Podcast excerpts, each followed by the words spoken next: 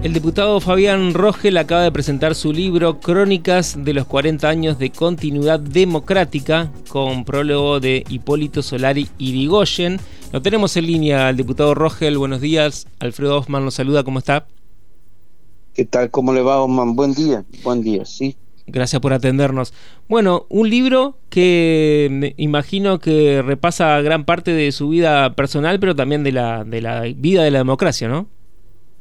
Sí, no, este, no, no, no, no acostumbro a hacer autorreferencias, pero eh, yo tenía previsto un, libro un poco más extenso, pero bueno, este, fue un año que venía saliendo de la pandemia, un año complicado porque encima el amigo que hace las correcciones, este es un colega suyo, sí. que es Jorge Riani, tuvo un infarto, y, este, y los radicales, como siempre, hicimos una interna para los cargos partidarios. O sea que fue un año complicado. Claro. Entonces tuvo que reducir el trabajo y se me ocurrió hacer estas crónicas políticas, no periodísticas, de lo que yo he visto 40 años, porque los viví, los milité y fui partícipe. Así que en estas crónicas están reflejados un poco eh, las contradicciones, obviamente, o los errores, creo yo, que, que pudo haber cometido el, el radicalismo y también esta cosa de creer que el peronismo son los dueños de los derechos humanos. Eso traté, de desmistificarlo y nada menos y nada más invité eh, a quien enjuició a la Junta Militar, al amigo Ricardo Gilaveda, que estuvo presente, además del prólogo de, de Hipólito Solari Goyen, estuvo presente el viernes acá en una noche magistral y una charla magistral que dio él. Claro. ¿Cómo respondió el público? ¿Ya tiene primeras impresiones de los lectores a este libro?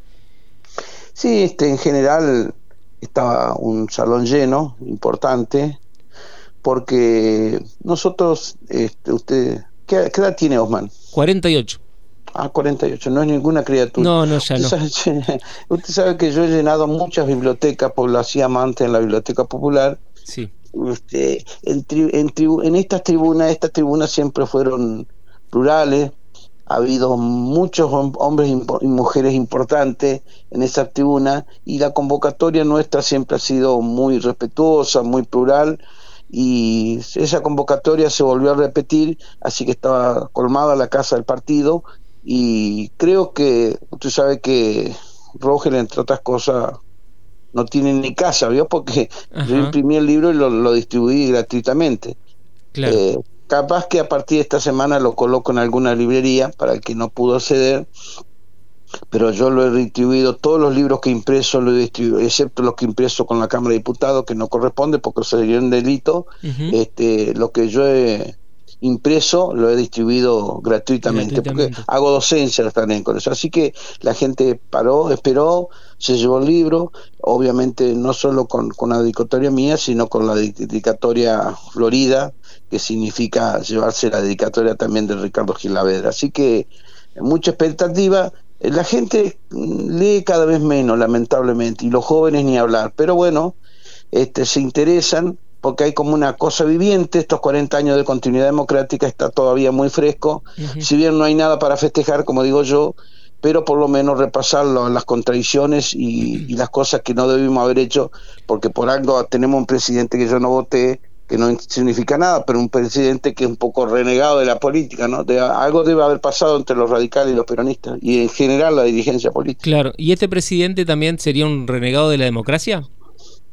No sé, espero que no, espero que no, porque fue democráticamente elegido, ¿no? Por más que yo no lo haya votado, es un presidente que lo peor que podría, ah, tiene actitudes este, que son para pensarla, pero vamos a respetar la voluntad popular, fue, fue elegido por una considerable mayoría, así que debería en todo caso hacer honor a esa, esa mayoría que lo votó.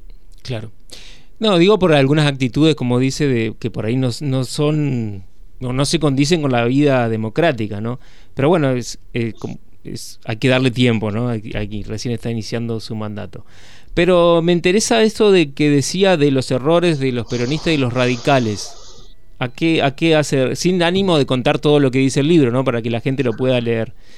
Sí, sí, no, no, este, para decirlo en una frase, ahí está señalado eh, en el radicalismo algunas cosas como el pacto olivo, que yo creo que fueron graves errores, eh, desdibujó mucho la, este, y eso que lo rescato Alfonsín de manera contundente con la consolidación de la democracia, este, pero creo que el pacto Ligo fue eso, eso un grave error de mi punto de vista, y algún corrimiento un poquitito hacia algunos sectores de, de, alejarse un poquito de los sectores populares, sobre todo en las plataformas que se tuvo en el gobierno de, eh, de la Rúa y algunas contradicciones que se manifiestan en el, y el peronismo creo que eso de arrogarse que ellos eran los dueños de la de, los derechos humanos ellos eran los dueños de eh, eh, ellos tenían los muertos los desaparecidos no es cierto no es cierto Alfonsín estableció de entrada nomás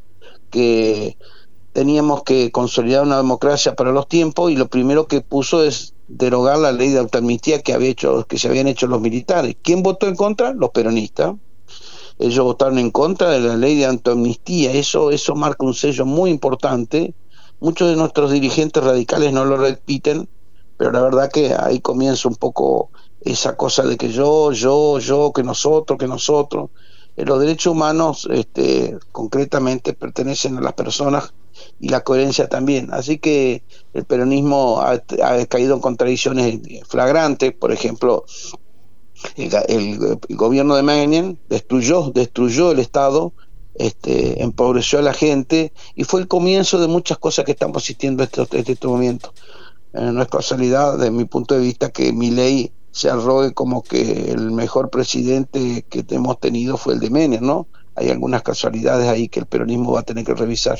¿Y el radicalismo ante esta vuelta, digamos, a esas políticas neoliberales de Menem que personifica mi ley, qué actitud debería adoptar de aquí en adelante? Muy claro, a nosotros nos eligió como oposición a tal punto que nosotros no tuvimos oferta electoral en la segunda vuelta, así que estamos elegidos como oposición y ese es el rol que debemos tener. ¿eh? Constructiva, como siempre hemos dicho, democrática, pero somos oposición, ese es el rol que debemos tener.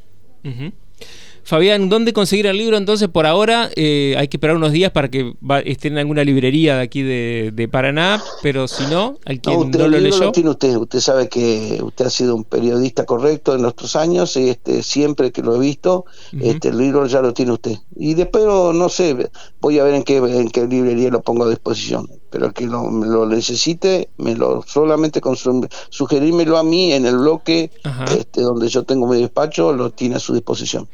Fabián, aquí desde Radio Diputados tenemos, bueno, las puertas abiertas, se lo decimos a todos los diputados, diputadas de todos los bloques, para hablar sobre la tarea legislativa, así que lo esperamos aquí en, los estudios de la radio, para cuando tenga un tiempito. Sí, me, invitó la señorita para que fuera personalmente, pero tengo dos o tres reuniones ahora presenciales ahora, así que no, no me iba a dar los tiempos, yo le expliqué. No hay problema, tenemos mucho tiempo por delante. Muchas gracias. Hasta siempre, hasta siempre. Hasta luego. Hablábamos con el diputado Fabián Rogel. Las voces de los protagonistas en Radio Diputados.